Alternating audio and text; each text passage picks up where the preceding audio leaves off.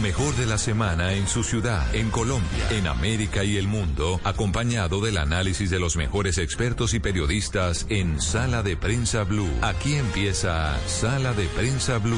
Dirige Juan Roberto Vargas.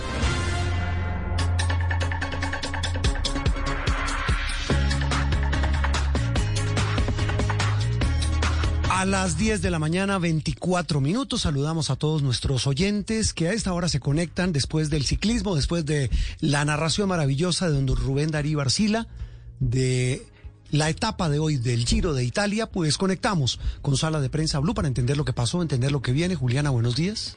Juan Roberto, muy buenos días para usted, para todos nuestros oyentes. Empezamos este domingo además con el homenaje de las casi tres decenas de vidas que hemos perdido en, en estos días de paro nacional. Por supuesto, también recordando a los cientos de heridos, pero también, Juan Roberto, con una sensación de esperanza y un mensaje también de optimismo para todos nosotros nuestros oyentes. Justamente hoy lo que pretendemos es analizar lo que está sucediendo en el país y salidas para esta situación que estamos atravesando. Eh, Juliana, eso que usted dice es, es tal vez la clave. Eh, para muchos el sentimiento de desazón, de desasosiego, de tristeza, ni qué decir, Juliana y oyentes, ni qué decir para los miles, millones de colombianos que hoy eh, están esperando una salida, porque de una u otra manera, lo que está pasando y lo que ha pasado en los últimos días los tiene prácticamente paralizados. Y cuando hablamos de paralizados estamos hablando de quienes hoy no tienen cómo sacar sus productos, de quienes hoy están sin comida, de quienes eh, eh, han tenido que ser protagonistas de una escena que ya se volvió recurrente, ojalá no paisaje, dolorosa, de tener que votar lo que producen porque no tienen cómo sacarlo las imágenes que hemos visto pues nos ponen a, pensar y a reflexionar. Pero Juliana y oyentes, más allá, o, mejor, además de todo esto, hay que pensar en qué salidas eh, debemos eh, buscar y sobre todo encontrar, porque podemos encontrarlas. Y no solo nosotros quienes nos dirigen, sino que por dónde se meten para lograr que encontremos una solución. Eso es lo más importante. Y sobre todo un consenso que, como usted decía, va no solo de la mano de nuestros dirigentes, sino encontrar esos puntos que nos unen, Juan Roberto, como sociedad. Porque lo que hemos visto también en las calles de las grandes ciudades de Colombia y en muchos lugares también a nivel rural es que estamos desde la pasión, pero desde la agresión, confrontándonos unos con otros, cuando en realidad lo de lo que se trata es de construir nación y de encontrar esos puntos comunes para jalonar todos hacia el mismo lado, sobre todo en estos momentos difíciles de pandemia, de emergencia sanitaria, que ya requerían de la reactivación económica y que estos bloqueos y estas protestas, por supuesto, también pues interfieren en eso, pero con los reclamos justos de la sociedad. Así que se trata de encontrar la salida y encontrar nosotros como colombianos esos puntos de encuentro para poder exigir a nuestros dirigentes las soluciones que estamos necesitando necesitando como país a nivel social, a nivel económico, en materia de educación, eh, salidas a esta emergencia sanitaria y a las consecuencias económicas que han derivado de ella,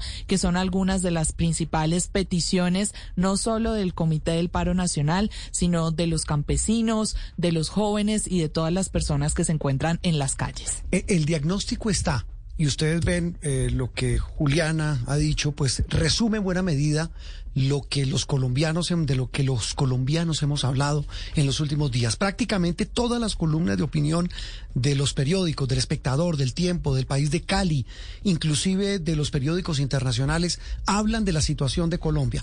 En estos minutos, pues vamos a estar con ustedes, acompañándolos hasta el mediodía y tratando con nuestros invitados de buscar respuestas, de oírlos, de escucharlos. También si quieren, Julián, a través de las cuentas en redes sociales de Blue Radio, cuéntenos a través del numeral Sala de Prensa Blue.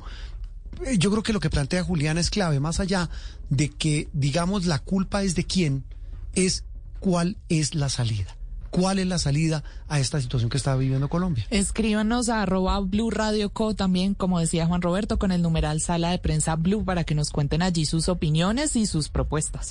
Juan Pablo Estrada, amigo, columnista, eh, observador de esta situación, lo hemos tenido muchas veces aquí, también ha estado en otros eh, programas de, de Blue Radio y de Noticias Caracol. Juan Pablo, un gusto saludarlo hoy domingo.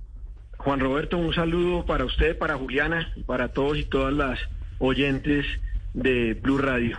Bueno, su primera aproximación, Juan Pablo, estamos recogiendo voces, recogiendo impresiones, porque la idea es sumar, como dice Juliana, eh, reflexiones a un momento tan complejo y tan difícil como el que vive Colombia, y donde pues yo sí quisiera poner la, primera puntada, eh, Juan Pablo, y es si usted ve alguna salida en este momento cuando estamos hablando de expectativas de diálogos, de bloqueos, de expectativa de nuevas manifestaciones en Colombia.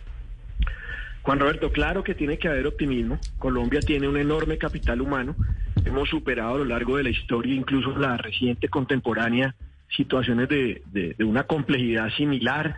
Eh, tal vez las redes y, la presencia permanente de, la protesta de una forma tan visible han generado una entendible angustia que Juliana y usted han diagnosticado con mucha certeza.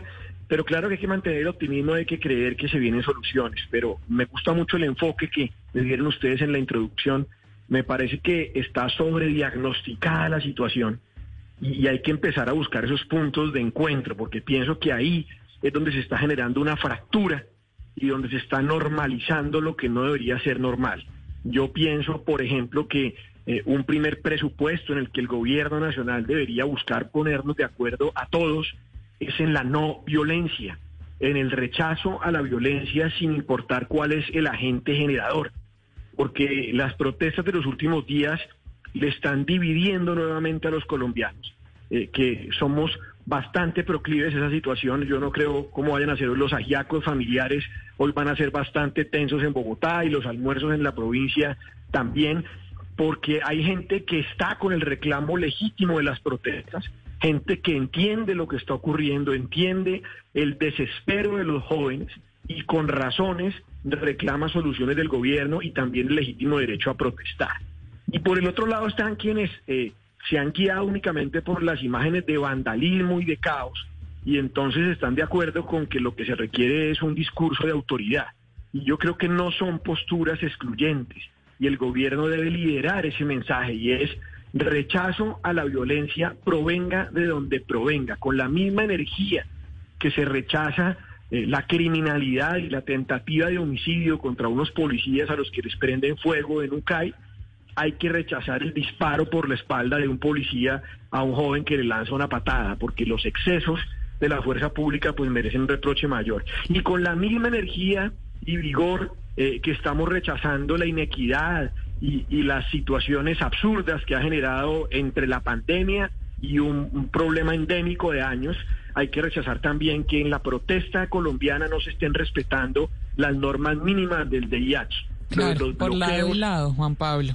de acuerdo, lo de los bloqueos a la salud, ese sistema de parar el aparato productivo, el abastecimiento alimenticio, esa no es una manera legítima de protestar y está generando una situación de zozobra y sobre todo un golpe muy fuerte a un aparato productivo que ya venía bastante lesionado por la pandemia. Entonces yo creo que el, primer paso debe ser a, que el gobierno que ha sido tímido en ese rechazo de la de la violencia estatal nos, nos ponga de acuerdo en que aquí no podemos seguir unos diciendo que un muchacho en un puente de Pereira, como lo hizo un dirigente gremial, sufrió un accidente. No, no, le pegaron seis tiros. A Lucas Eso no es un accidente. Eso no es un accidente. Y lo diga, no, y dígalo, dígalo. El, presidente José de Fedegan. el presidente de Fedegan, no puede incendiar el país cuando hay gente que, que tiene otra lectura de los hechos, cuando las redes nos han mostrado los videos decirnos que ese muchacho que, que, no era ninguna perita en dulce, vuelven a ese discurso que, sufrió un accidente, no, el accidente fueron seis tiros que lo tienen entre la vida y la muerte. Y lo mismo con quienes están forzando, como decía Juliana,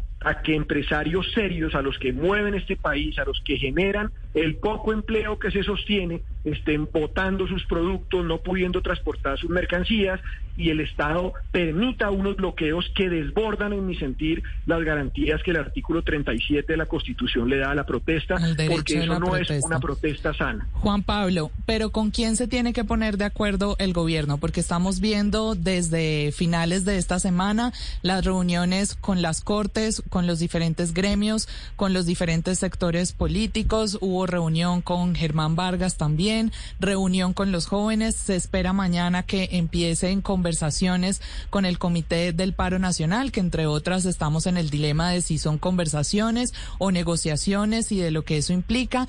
Al interior de quienes están protestando también hay división sobre la representación del Comité del Paro Nacional y los diferentes sectores que hay al interior de los manifestantes. Entonces, el escenario es demasiado amplio. ¿Con quién hay que ponerse de acuerdo y cómo va a hacer el gobierno para poner de acuerdo a toda esa gente?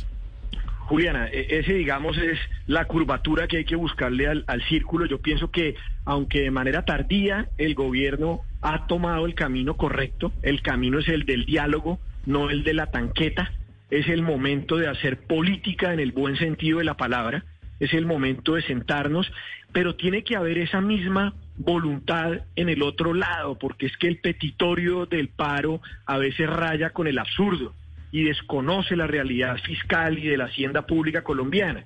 Y se da una circunstancia coyuntural que es que la, la, retirada tardía de esa reforma tributaria moribunda, al haberla retirado en medio de las protestas, pues le ha generado a algún sector del paro la convicción de que si aprietan más van a lograr más y eso no es así. Entonces yo pienso que el gobierno eh, tiene que sentarse es con quienes le están haciendo la protesta, con los que la están haciendo de manera legítima y debe también poner condiciones claras. Yo creo que mientras se mantenga bloqueo de equipamientos de salud, mientras haya colombianos que se estén muriendo porque no se pueden hacer su diálisis, mientras haya desabastecimiento de alimentos en, regiones del país que ya lo vivían, pues el comité del paro tiene que dar un paso adelante y hay que sentarse porque los problemas desbordado el de la reforma tributaria son problemas endémicos del país que es imposible pretender que el causante de todos es el gobierno de Iván Duque y que las soluciones las pueda tener todas un gobierno al que le queda mucho menos de un año, porque el año entrante es un año electoral. Entonces yo pienso que tiene que haber sensatez. El paso sí, el gobierno tenía que buscar respaldo para la institucionalidad.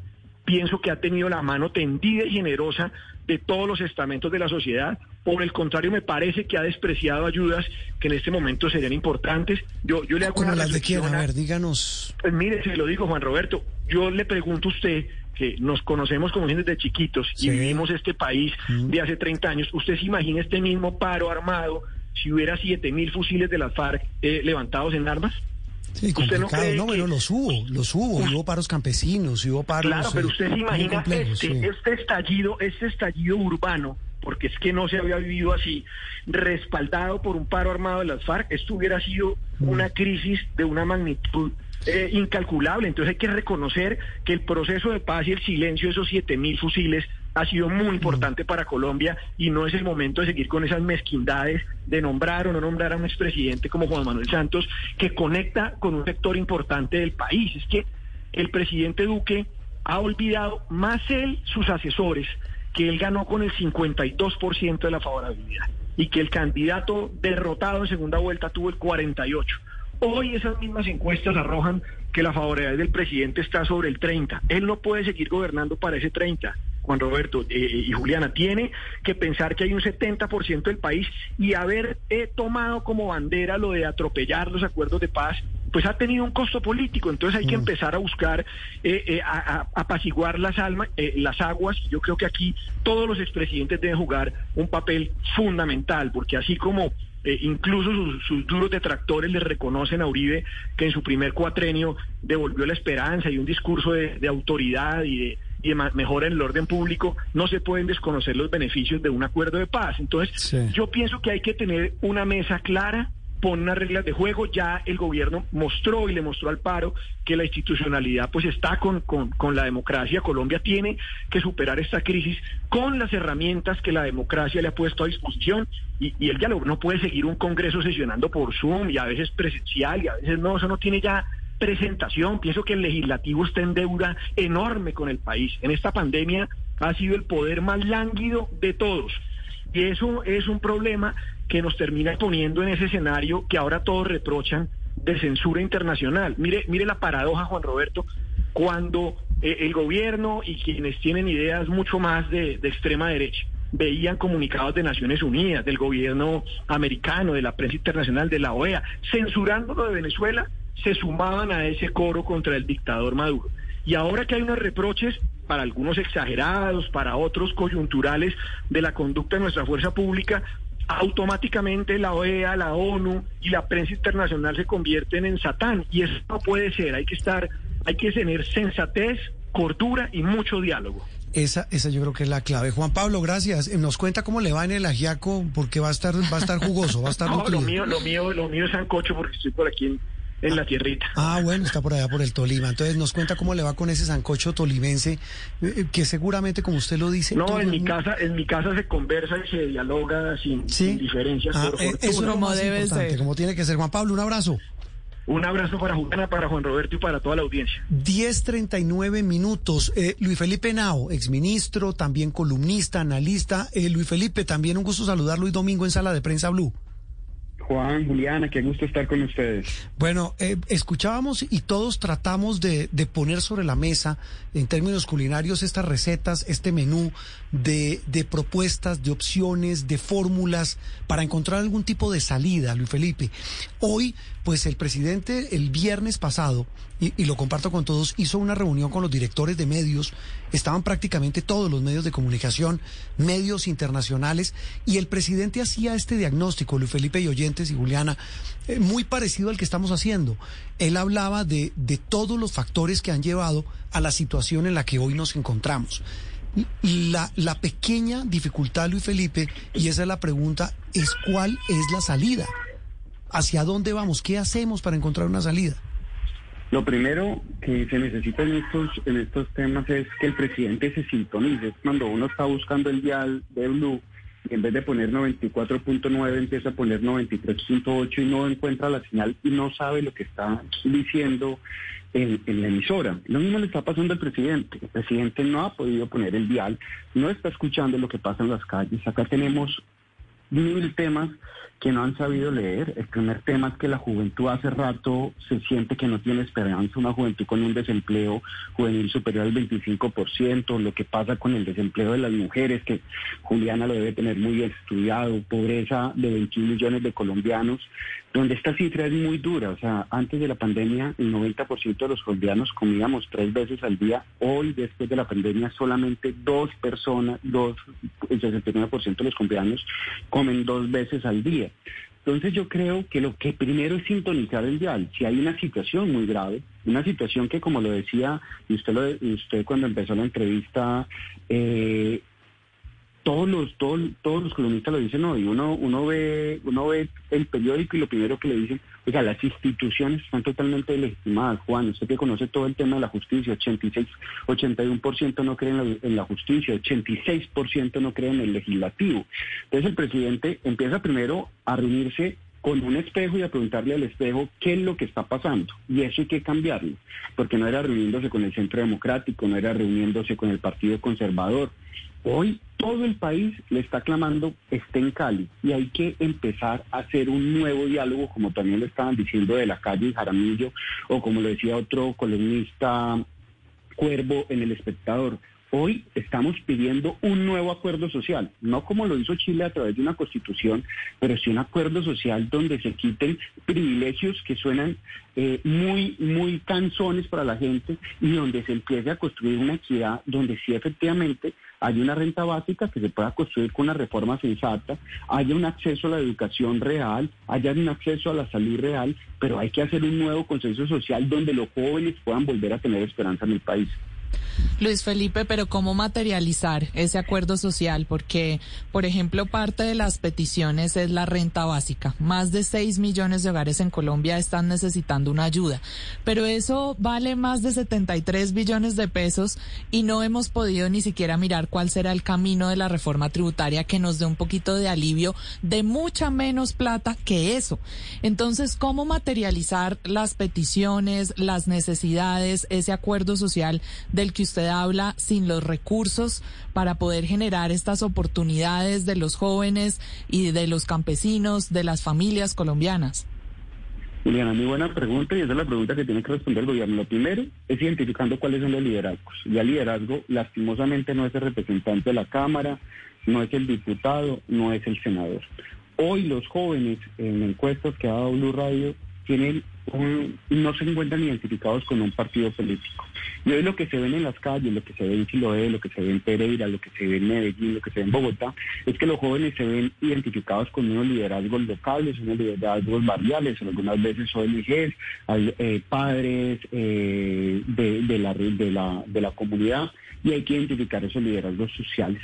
Frente al tema económico, lo primero hay que empezar es a dar buenos mensajes. O sea, esta reforma tributaria empezó a señalarle, así sean, eh, como todos sabemos que hay reformas que uno mete por 34 billones de pesos para que salga una reforma de 10, el mensaje no podía empezar por ponerle IVA al café y por ponerle IVA a otros temas de la canasta familiar o por empezar a grabar familias desde 2 millones, desde 2 millones y medio de pesos. Lo segundo, no se necesitan los 72 billones de pesos. En una columna del sábado pasado, el exministro de Hacienda, Cárdenas, señalaban, se necesitan 14 billones de pesos. 14 billones de pesos que nos aseguren 7 billones para el tema de renta básica y 7 billones para el tema de renta fiscal. ¿Que ¿Cómo se va a hacer? Pues que haber una sobre, eh, eh, un sobrecosto a la renta, hay que cobrar un poco más de renta, quitar los beneficios que trajo la reforma del 2019 temporalmente para lograr que sea competitivo el país, que son alrededor de 12 billones de pesos. Es, es necesario eh, disminuir, por ejemplo, las rentas de centros del 40 al 35%, pero si hay de dónde hacerlo y hay que en, un momento determinado examinar temas como vender activos de la nación. Lo de extinción de dominio nunca funcionó, Julián. Existen muchas herramientas para buscar esos recursos que el Estado no quiere examinar y que siempre van a pescar a la misma pecera donde ya los peces no tienen, no tienen que comer o van a cazar al mismo zoológico donde ya no hay un solo eh, animal que cazar. Acá se necesita, nos prometieron que íbamos a hacer un tema fuerte contra la evasión, que la evasión son 48 billones de pesos, el contrabando yo no sé cuántos billones son adicionales y no hemos visto nada de esas herramientas que nos prometieron en campaña. Sí, y ahí hay un tema también, Luis Felipe, complejo, es que estaba aquí viendo, mire, eh, bueno, por chat, por diferentes partes, pues empiezan a hablar eh, de lo que está eh, cocinándose por parte del gobierno. Esta mañana tal vez fue en semana, usted me corrige, hablábamos con Juliana, pero está aquí el fuerte rumor de la salida de la canciller e incluso hablan de la de un eh, cambio en el gabinete. Esa puede ser una solución, se la pregunto, Luis Felipe, porque, repito, el gobierno es el que debe mandar la parada en esas negociaciones, en esos diálogos, en esas conversaciones y a la larga todo se resume en política, porque hacer política no hay que satanizarla, hacer política es hablar, es sentarse con todos esos sectores, Luis Felipe. Totalmente de acuerdo, Juan. Usted conoce este país mejor que nadie porque usted lo conoce desde el terreno, desde ser reportero. Usted conoce que esto no se construye desde los egos y las vanidades. Acá no puede haber, respetando mucho a los ministros, respetando mucho al ministro de Hacienda que acaba de llegar, el cual conozco, fue mi rector de universidad, acá todo el mundo esperaba como un oxígeno y no un gobierno endémico donde ah, los cambios son entre ellos mismos. Este gobierno no ha hecho cambios reales. La canciller, yo he señalado en una columna que tiene un espectador, la paz no no se está muriendo, la paz la están matando. La canciller no puede ir a un organismo internacional a decir que las FARC están incumpliendo eh, el acuerdo de paz cuando han sido los mismos disidentes de las FARC los que según la fiscalía están matando a, a las personas que dejaron las armas y a los líderes sociales. Hoy el país vería con muy buenos ojos que abrieran las puertas del gobierno a jóvenes que se han demostrado que tienen un liderazgo y un liderazgo serio y que serían un canal de interlocución muy importante con, con, esta, con, con el paro. Y usted me dice, pero jóvenes será. Pues le digo que casi todos los ministros de este gobierno son jóvenes, pero muchos están desconectados de la realidad. ¿Por qué no darle ese liderazgo a jóvenes que han estado, que están muy bien preparados, pero que además tienen un liderazgo real en las comunidades caleñas, en las comunidades bogotanas. ¿Por qué no, no se está cumpliendo con la ley de cuotas? ¿Por qué no traer mujeres que efectivamente puedan ser excelentes negociadoras? Los que saben de negociación saben que poner una mujer al frente de una negociación es mucho más fácil por el respeto que, que generan, porque además nadie va a entrar en un conflicto y es mucho más fácil llegar a acuerdos. El gobierno tiene que abrirse porque le queda un año y medio y lo malo es que el partido parece que no se va a terminar a los 90 minutos sino que se está terminando a los 60 minutos y el partido nos lo están ganando desde hace rato el descontento social. Eh, Luis Felipe, cuando usted habla del partido, ¿a qué partido se refiere? a, un partido como el que está jugando ahorita Everton, que ojalá gane con James, que los partidos son de 90 minutos. el partido del presidente son cuatro años. Y parece que el partido de esos cuatro años se le va a terminar a los tres años y que no va a tener oxígeno para llegar al final del gobierno, para llegar a unos acuerdos con la comunidad. ¿Por qué? Porque las calles van a seguir. Esto no se va a acabar en una eh, semana. el descontento social va a seguir. Eh, tradúzcame eso, tradúzcaselo a los oyentes. ¿Usted, usted, usted cree que que el presidente se puede caer? Yo no creo que el presidente se llegue a caer, pero va, a llegar con una popularidad tan baja que nadie le va a poner caso y que todo el mundo está esperando es que lleguen las elecciones para que llegue el nuevo presidente. Y un presidente sin maniobrabilidad es un presidente que no tiene cómo hacer los cambios que, la, que en las comunidades se les está solicitando. Pero eh, eso sí, eso sí es muy grave. Tal vez, tal vez un asunto final, Luis Felipe, quería su opinión y que la compartiera con nuestros oyentes, y es lo que está pasando en Cali es que, es que lo que hemos visto en los últimos días en la capital del Valle es la tercera ciudad de Colombia. Allí se desnudaron todo eso que lo hemos visto en el panorama, en la fotografía nacional, en, en, la fotografía de Cali, es muy similar a lo que pasa en Bogotá, en otras regiones, pero lo de Cali, Ave María, nos tiene a todos consternados, escandalizados y muy dolidos. Todo, todo lo que ha pasado, todo. No solamente una parte de la foto. Yo creo que Cali eh, en este momento lo que no existe es gobierno, no existen autoridades que puedan generar eh, confianza en ninguna de las partes porque la foto donde la tomen, la realidad y las verdades pueden ser diferentes y uno responsablemente tiene que examinar las verdades de cada una de las partes. Pero hoy, por las personas con que yo he hablado con Cali, la gente no tiene esperanza, no puede salir de sus casas y de un barrio a otro tienen que pagar unos peajes a unas comunidades que además nada más, es, nada más están salvaguardadas en la fuerza y ni siquiera en un liderazgo.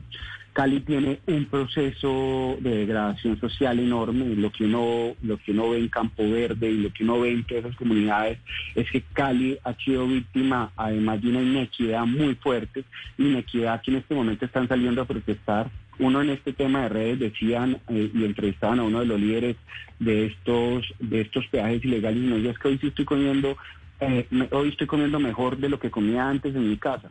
Esto en Cali hay la suma de todo eso, hambre, hay la suma yo creo que de violencia y de grupos al margen de la ley también eh, apoyando esto, porque si tú tienes la fuerza pública concentrada solamente en atender, en atender esta crisis social, pues dejas muchos campos donde se puede mover la droga y donde se, y donde se puede, y donde puede estar mucho más tranquilo el delito, pero sin lugar a dudas existe una ausencia de liderazgo nacional, porque hoy domingo a las 10 y 51 de la mañana el presidente no ha ido a Cali, lo están pidiendo todas las autoridades y las autoridades locales no han sido capaces de darle la tranquilidad por lo menos a, a, sus ciudadanos de que esto va a mejorar. Ay, Dios mío. Bueno, panorama complicado, Luis Felipe. Gracias. Como siempre, un gusto oírlo y que comparta sus opiniones muy valederas con nuestros oyentes de Sala de Prensa Blue y Domingo. Un abrazo. Muchas gracias, fuerte abrazo Juliana, fuerte abrazo. Luis Felipe Henao, exministro, columnista, analista, pues haciendo un diagnóstico bastante complejo. 1051, eh, hablábamos de Cali, Juliana, la situación en la capital del Valle, dolorosa, triste. Ayer hubo una marcha conmovedora. Eh, de, de, cientos de miles de personas por las calles de la capital del Valle. El problema también es que hay una ¿cómo se puede llamar? Es una ruptura social enorme, porque muchos salieron a marchar, otros criticaron esa marcha, decían que no es, eh, no se compadece con la situación de miles, de cientos de miles de caleños que sufren por pobreza, exclusión de lo que hablaba Luis Felipe. Claro, es que la gente que marchaba en Cali estaba pidiendo justamente que se desmontaran los bloqueos, que todas las protestas que se realizaran en la ciudad fueran de manera pacífica y se estaban quejando por algunas de las situaciones que comentábamos hace un momento. Los peajes ilegales que se han instalado al interior de la ciudad donde le están cobrando a la gente por movilizarse al interior de Cali, pero además quejándose también porque hay denuncias, Juan Roberto, Roberto, de que les están pagando a los jóvenes entre 80 mil y 100 mil pesos para que salgan a vandalizar. Y los protestantes dicen, pues esa no es la protesta. Hoy justamente el editorial del diario El País de Cali hace ese llamado de nuevo al diálogo nacional, porque Cali pues ha sido, digamos, la ciudad protagonista mm, de la, más golpeada la que, la que se ha vuelto el símbolo de estas protestas. Y en eso que usted decía, justamente en ese mismo sentido, algunas de las opiniones de nuestros oyentes que nos escriben en Twitter, que dicen que algunos salen a reclamar por la corrupción, que otros aprovechan para hacer actos delincuenciales, otros aprovechan todo el caos para robar y al final no sucede nada en nuestro país. Es lo que nos está, nos está diciendo la gente en Twitter. 10.54 minutos a propósito de Cali, pues queríamos saber qué pasa hoy, qué ha pasado en las últimas horas con este tema de los bloqueos, con la situación de miedo, la que nos cuenta mucha gente a través no solo de redes sociales, gente cercana que nos habla de lo que pasa en la capital del Valle. Cindy Rodríguez es nuestra compañera de Noticias Caracol en la capital del Valle, en esta región hermosa, en la capital del Pacífico, como la hemos eh, recordado en estos días. Cindy, un gusto saludarla. La interrumpimos un instante en su trabajo de Noticias Caracol para que les cuente a nuestros oyentes de sala de prensa, de prensa rápidamente qué está pasando en este momento en, en Cali. Cindy, buenos días.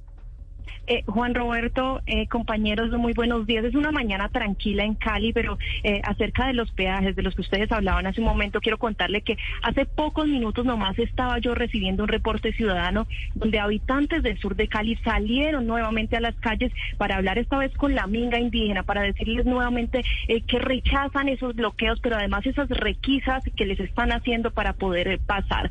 Además, hay otras situaciones que preocupan esta mañana en Cali y es que la misión médica que venía acompañando los bloqueos en diferentes sectores de la ciudad se retiró. Ha indicado eh, que ya no puede seguir acompañando estos puntos eh, debido a la falta de seguridad y garantías para los médicos y el personal de salud que estaba allí acompañando. Y esto en medio de la zozobra que ha habido estos días por esos ataques eh, que se presentan desde vehículos. Y para terminar, le cuento acerca de la emergencia sanitaria y ambiental con la que amaneció Cali y esto debido a la acumulación de vacunas de, basura eh, que sufre la ciudad desde el inicio del paro nacional. Ya son 12 días y pues desde entonces no se ha podido recoger los residuos de manera normal, así que las montañas de basura son evidentes, por lo menos 15 mil toneladas de basura ahí en la calle.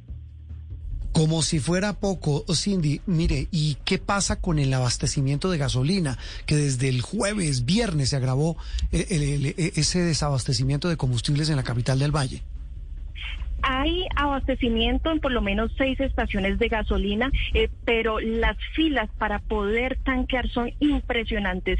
Son filas de tres, cuatro, cinco cuadras para que la gente pueda abastecerse y acceder a este servicio, que además está regulado por un decreto. Hay que decir eh, que la alcaldía decretó que para poder tanquear hay que hacerlo a través de el pico y placa. Eso quiere decir que las placas que terminan en número par pueden salir a tanquear en los días pares y los días impares saldrían a tanquear los vehículos con placas terminadas en números impares. Esto aplica también para las motos.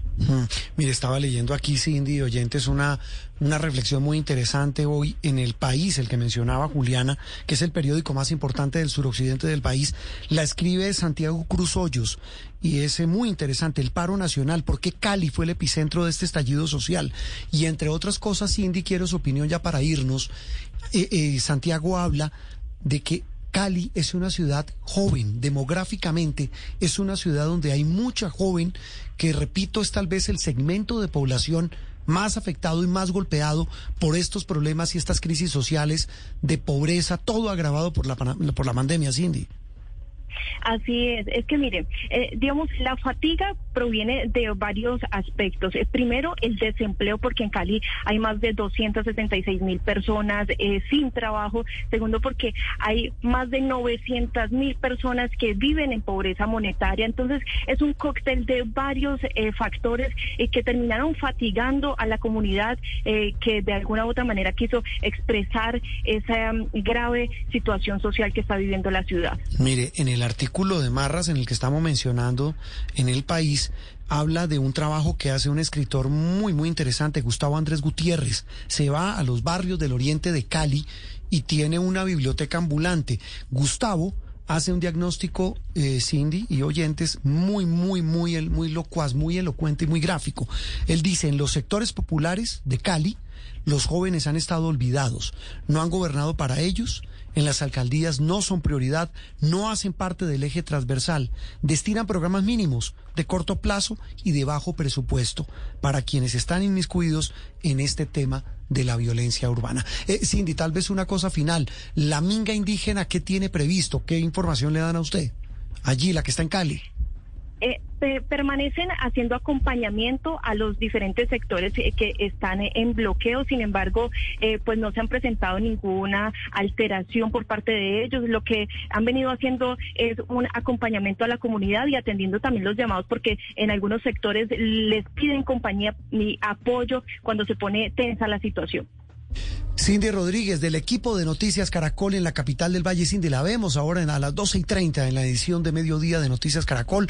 Gracias y de verdad un reconocimiento al esfuerzo suyo, del equipo, a todos los compañeros de Noticias Caracol y de Blue Radio en Cali que no han dejado de informar. Un abrazo. Un abrazo, muchas gracias. 10.59 en instantes, volvemos después de voces y sonidos con sala de prensa, con la visión internacional, con más análisis de Cali, de lo que pasa en el Valle y también en otras regiones de Colombia, en esta muy, muy compleja circunstancia por la que hoy atraviesa Colombia. Esto es Sala de Prensa Blue. Estás escuchando Sala de Prensa Blue.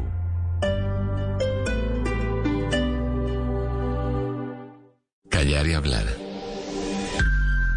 Callar sobre uno mismo es humildad. Callar sobre los defectos de otros es caridad. Callar cuando se está sufriendo es heroísmo. Callar cuando otro habla es delicadeza. Callar cuando no hay necesidad de hablar es prudencia. Callar cuando Dios nos habla al corazón es silencio. Callar ante el sufrimiento ajeno es cobardía. Callar ante la injusticia es flaqueza. Hablar de uno mismo es vanidad. Hablar debiendo callar es necedad, pero hablar oportunamente es acierto. Hablar ante una injusticia es valentía. Hablar para defender es compasión. Hablar con sinceridad es rectitud. Hablar para rectificar es un deber. Aprendamos antes a callar para poder hablar con acierto y tino. Porque si la palabra es plata, el silencio es oro. Osvaldo Altamirano Blue Radio.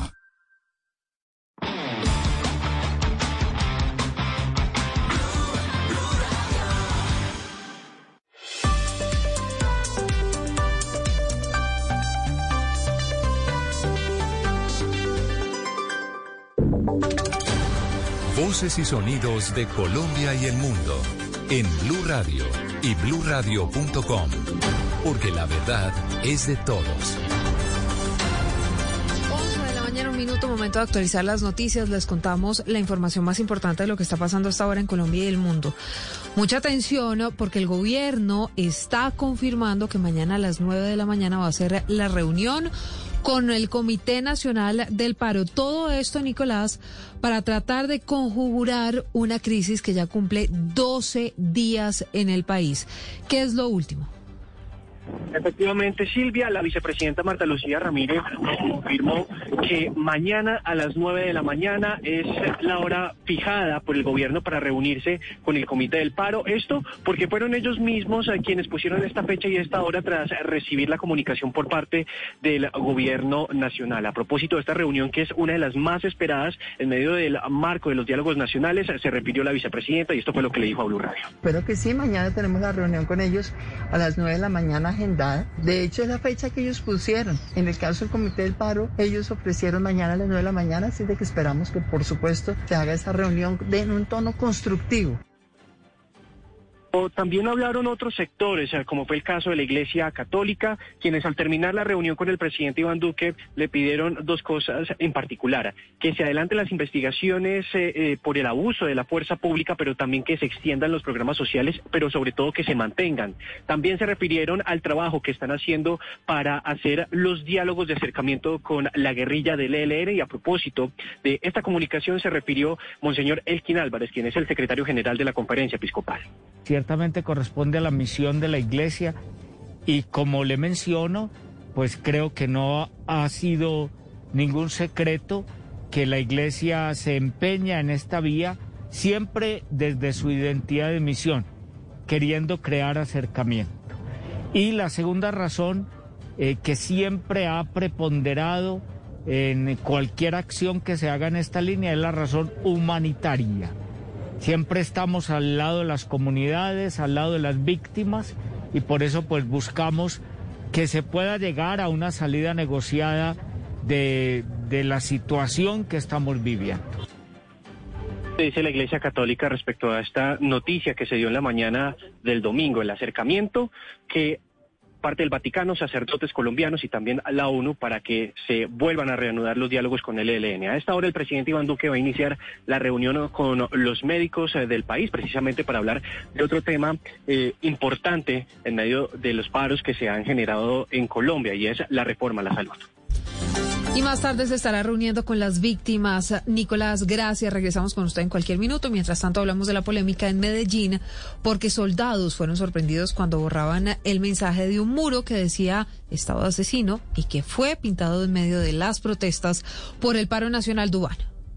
Este graffiti estaba pintado en el muro del deprimido de la avenida La 80 con la calle San Juan, donde hace unos días algunos jóvenes dejaron plasmado el mensaje de Estado asesino en reclamo a las víctimas de la jornada del paro nacional desde que comenzaron el 28 de abril en todo el país. Aunque duró algunos días ahí con letras grandes y vistosas, solo hasta ahora fue borrado con brocha y pintura blanca por soldados del Ejército Nacional en altas horas de la noche cuando había poca gente observando. Sin embargo, algunas personas los grabaron y criticaron el actuar de la institución. Ah, como pintaron el muro del ejército Veanlos, veanlos, veanlos, veanlos. Puros soldados pintando el muro. Tras consultar en la séptima división del ejército, se informó que de allí no se dio la instrucción para proceder con esta acción y lo mismo respondieron desde la alcaldía de Medellín. Sin embargo, el mural ya fue borrado y en redes sociales es criticada esta acción como un acto de censura contra la libre expresión y la protesta.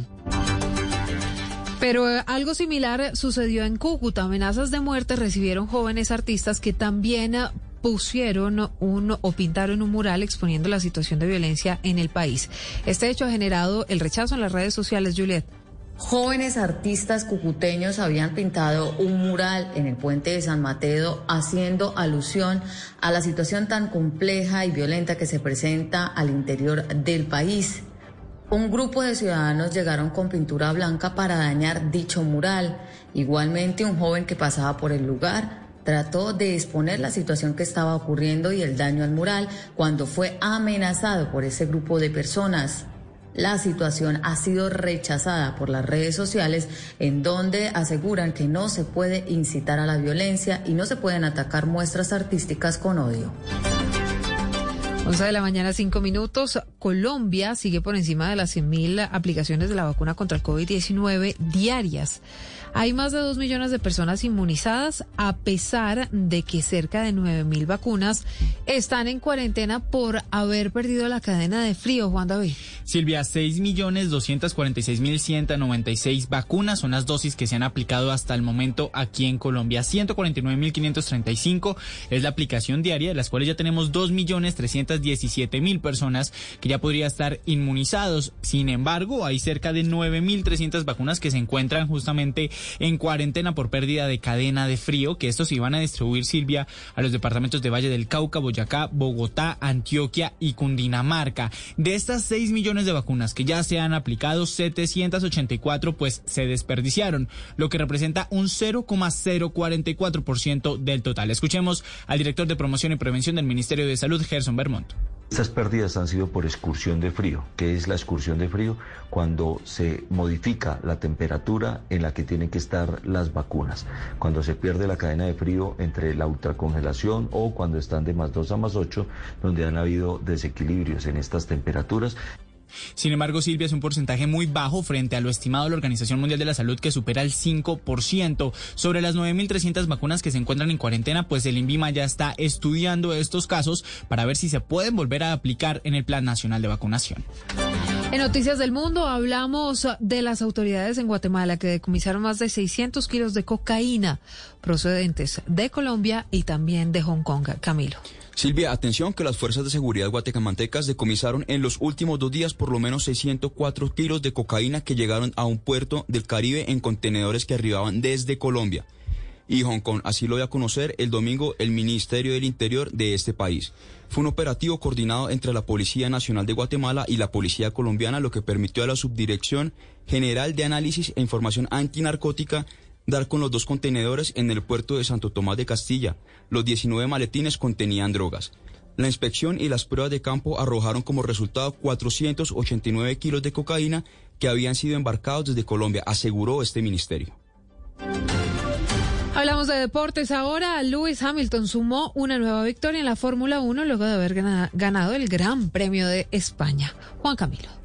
Lewis Hamilton obtuvo su tercera victoria de la temporada de Fórmula 1 en el circuito de Barcelona. Tras una carrera disputada, el británico dejó atrás a Max Verstappen y ya suma 98 grandes premios en su palmarés. Tras cuatro fechas, el piloto de Mercedes lidera el campeonato con 94 puntos, 14 de diferencia frente a su perseguidor Verstappen y 47 sobre su compañero de equipo Valtteri Bottas. La próxima cita será en Mónaco el fin de semana del 22 de mayo en el famoso circuito de Monte Carlo, donde no se corrió el año pasado por efectos del COVID-19. Esta será la primera de 19 rondas que le quedan a Hamilton para defender el título y sumar su octava corona, superando a Michael Schumacher como el máximo ganador en la historia de la competencia más importante del automovilismo mundial. Noticias contra reloj en Blue Radio. A esta hora la noticia en desarrollo, el fundador de Tesla, Elon Musk, uno de los hombres más ricos del mundo, reveló que tiene síndrome de Asperger. Lo hizo en el programa de máxima audiencia en Estados Unidos, Saturday Night Live de la cifra, la alcaldía local de Chapinero sorprendió a más de 30 personas en una fiesta clandestina, esto en la calle 83 con carrera 14, en plena zona rosa de Bogotá. Todo esto en momentos en que la capital del país está registrando más de 5.000 contagios diarios de COVID-19 y la ocupación de unidades de cuidados intensivos está por encima del 94%. El establecimiento fue sellado y suspendido temporalmente. Y quedamos atentos a esta hora desde la Plaza Bolívar, la Orquesta Filarmónica de Bogotá se prepara para hacer un llamado a la paz y la no violencia en medio del ambiente tan caldeado por el que atraviesa Colombia. Todas estas noticias en blurradio.com y en Twitter en arroba blurradioco. Sigue Sala de, Prensa con Juan Roberto Vargas. Nosotros a las 12 del mediodía nos volvemos a encontrar con una actualización de lo que pasa en Colombia y el mundo. Estás escuchando Blue Radio. Comparte tiempo con tus seres queridos en esta tarde perfecta para ver tu película favorita junto a ellos. Es tiempo de cuidarnos y querernos. Banco Popular. Hoy se puede, siempre se puede. Hoy enseñar significa aprender nuevas formas de llegar a cada estudiante. Y esto es lo que están haciendo miles de profesores para seguir acompañando a nuestros hijos. Hoy, con gestos como estos, nuestros profesores han hecho de este día un día extraordinario. Tú también lo puedes hacer. Banco Popular. Hoy se puede, siempre se puede. Somos Grupo Aval, vigilado Superintendencia Financiera de Colombia. Eres un romántico empedernido. Sabes que por amor haces lo que sea. Incluso cocinar las más ricas pastas. Y traer a tu casa una de las ciudades más románticas del mundo. Donde Romeo y Julieta se amaron por siempre. Sin duda, eres un campeón. Una de las capitales mundiales de la ópera. Para ti, nada es imposible. Apuesto a que eso no se lo esperaba. Pastas Verona. Si sabes de amor, sabes de pasta. Trabajamos pensando en usted. Tu amor y tu pasión llenan mi corazón. Celebremos este día. Eres pura emoción.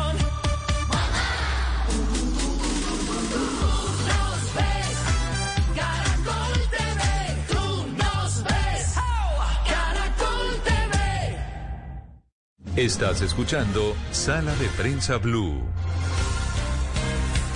A las 11 de la mañana, 12 minutos, eh, volvemos con ustedes. Hay un rumor muy fuerte aquí, pues eh, arrancó, arrancó en redes, mm, arrancó en algunos medios, pero ya el, eh, el rumor es muy fuerte de que se va la canciller, ¿no? Sí, se habría tomado la decisión el viernes pasado después de que la situación estuviera tensa entre el presidente de la República y la canciller Claudia Blum durante los últimos días. El viernes se habría decidido entonces que la canciller deja su cargo y lo que no sabemos todavía es quién entraría a reemplazarla en un momento, como ya lo hemos dicho aquí en sala de prensa Blue esta mañana, donde la situación o digamos la percepción internacional es bastante compleja frente a Colombia. Los organismos internacionales como Naciones Unidas han estado muy pendientes de lo que está sucediendo en nuestro país. Las organizaciones no gubernamentales también internacionales han hecho llamados para que cese la violencia. Las ONG en nuestro país también han acudido a los organismos internacionales. Hay un colectivo, Juan Roberto, de siete ONGs colombianas que están pidiendo una visita de Naciones Unidas específicamente para revisar lo que está sucediendo en el marco de las protestas. Y algunos dirigentes de varios países también se han pronunciado, generando incluso alguna desazón y amargura también en el gobierno colombiano, por lo que se ha considerado un poco de intervención desde Argentina, desde Cuba. Así que el escenario internacional pinta muy complejo en este momento para Colombia y se necesita que este ministerio esté muy fuerte para poder afrontar esa situación. Bueno, que, que aparezca. Es decir, es que no, no, no hay, no hay realmente pues una presencia fuerte de quien maneje la diplomacia. Usted mencionaba eh, los, digamos, la comunidad internacional, pero hace mucho rato la prensa del mundo no registraba tanto un tema de Colombia como esta jornada de protestas. Eh, el diario El País de España, pues por supuesto ha hecho eco todos los días de, esta situación. El, el, el, diario de New York Times, tal vez el más influyente e importante del mundo, le dedicó esta semana dos portadas. Dos veces. Dos portadas a la situación de Colombia. Y hoy domingo trae un ensayo.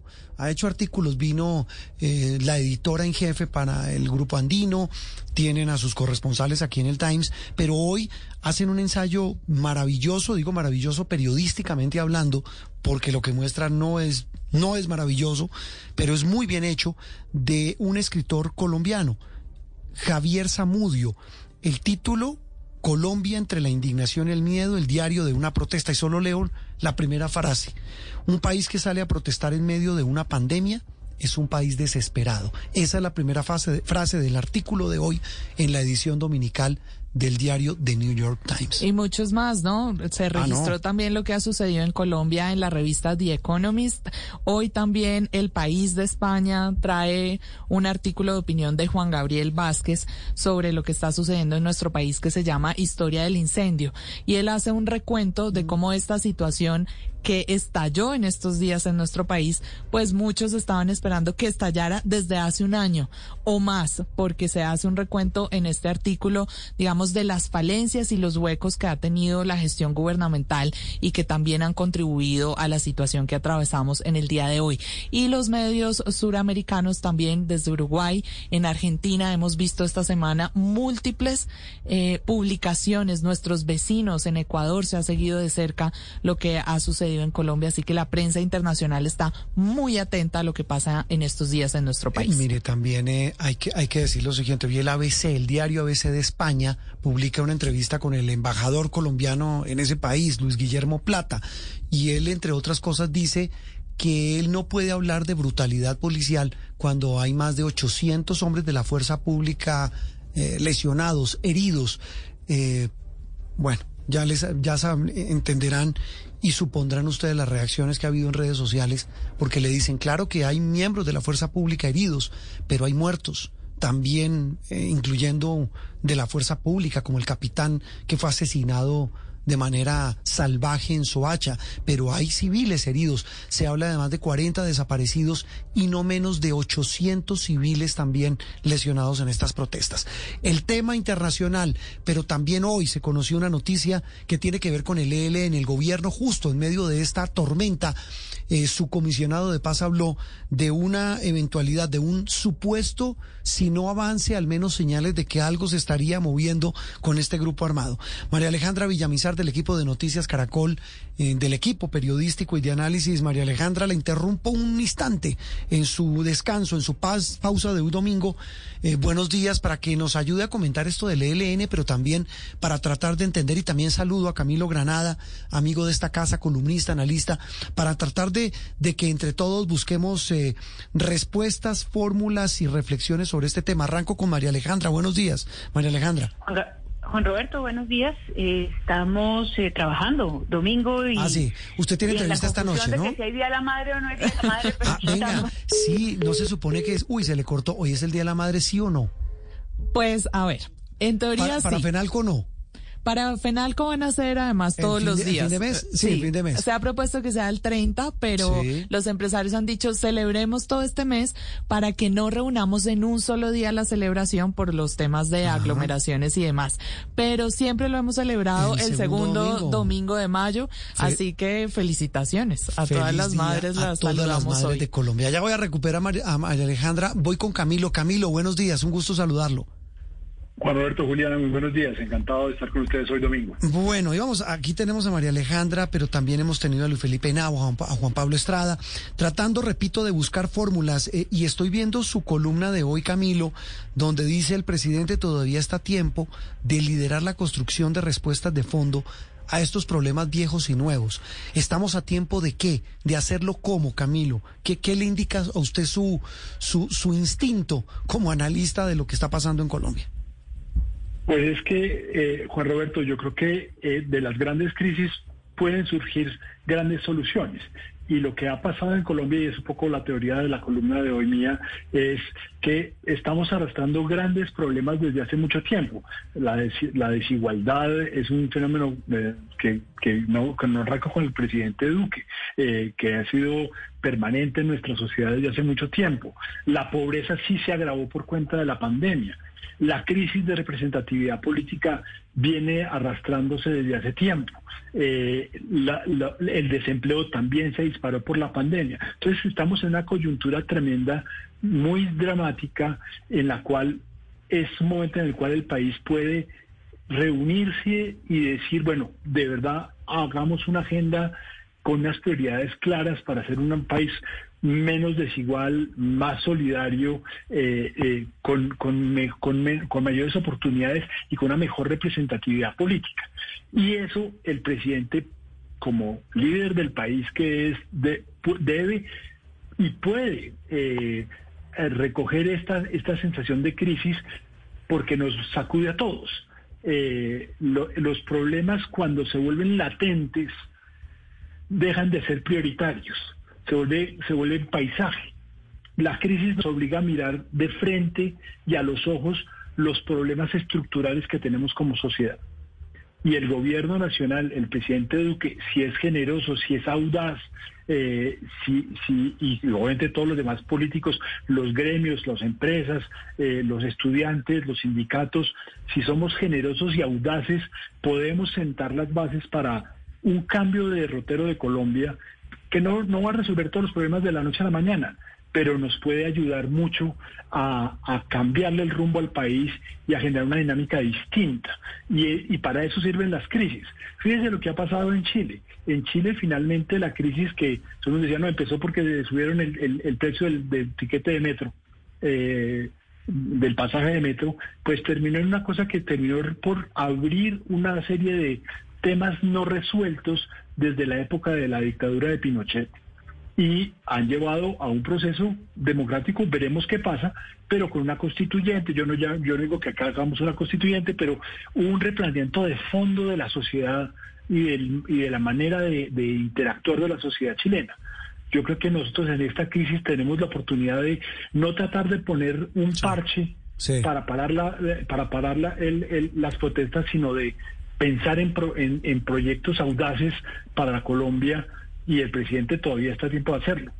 Camilo, ahora que usted dice audaz, usted que es especialista en comunicación estratégica en política, ¿qué opina de lo que hemos conocido de los diálogos exploratorios con el ELN justo en este instante? Y se lo pregunto porque realmente conocimos que ha habido unos acercamientos, 28 reuniones, cuatro viajes a la, a La Habana, pero cero resultados hasta el momento porque dice el alto comisionado para la paz que el ELN en este momento todavía no tiene la voluntad para cumplir con las dos condiciones que pone el gobierno, que son liberar a todos los secuestrados y eh, cesar todas las actividades criminales. ¿Se la, ¿Se la puedo traducir la pregunta de, de Juliana? ¿Es un globo o no es un globo, Camilo?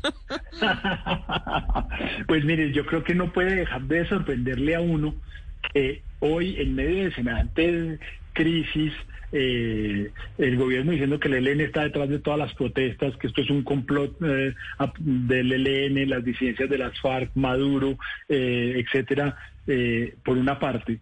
Por otra parte, un cuestionamiento importante y en la entrevista que ustedes hacen mención, se lo preguntan al, al, comisionado de paz, la gente está pidiendo su renuncia, no hay política de paz, y en medio de todo esto de repente sacan a un, a una, a un diplomático de Cuba, eh, ha habido una tensión grandísima y, creciente entre Colombia y Cuba, y de repente entonces ahora el comisionado dice, ah, no, pues nosotros sí venimos conversando gracias al apoyo de Cuba, al Vaticano, eh, hemos mandado a, la, a, las Naciones Unidas, hemos, hemos mandado exploradores, eh, delegados, eh, no deja de serlo por lo menos sorprendente y yo no sé si sea un globo o no, pero es un factor de, distractor, de distracción frente a la, a, la, a, la, a la crisis que estamos viviendo que sorprende por lo menos que la entrevista del, del, del comisionado de paz Ceballos eh, se dedique a, a, a, poner eso como el gran titular, porque claro, lo que sorprende de la entrevista de Ceballos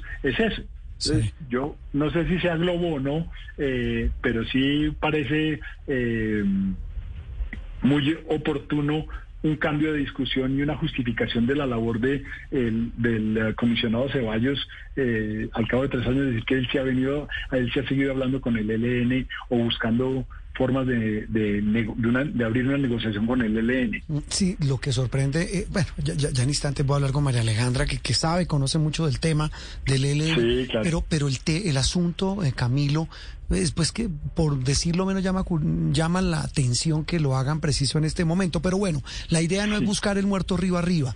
Volvamos con, con el asunto de fondo, Camilo, y, y, ya para terminar es el, el tema de las salidas. La vicepresidenta acaba de decir que se confirma que mañana se van a sentar gobierno e integrantes del Comité Nacional de Paro, que a las nueve de la mañana. Esa conversación debe conducir, por supuesto, a salidas, a soluciones. Pero ¿cómo se aborda esa negociación cuando usted tiene el tiempo corriéndole?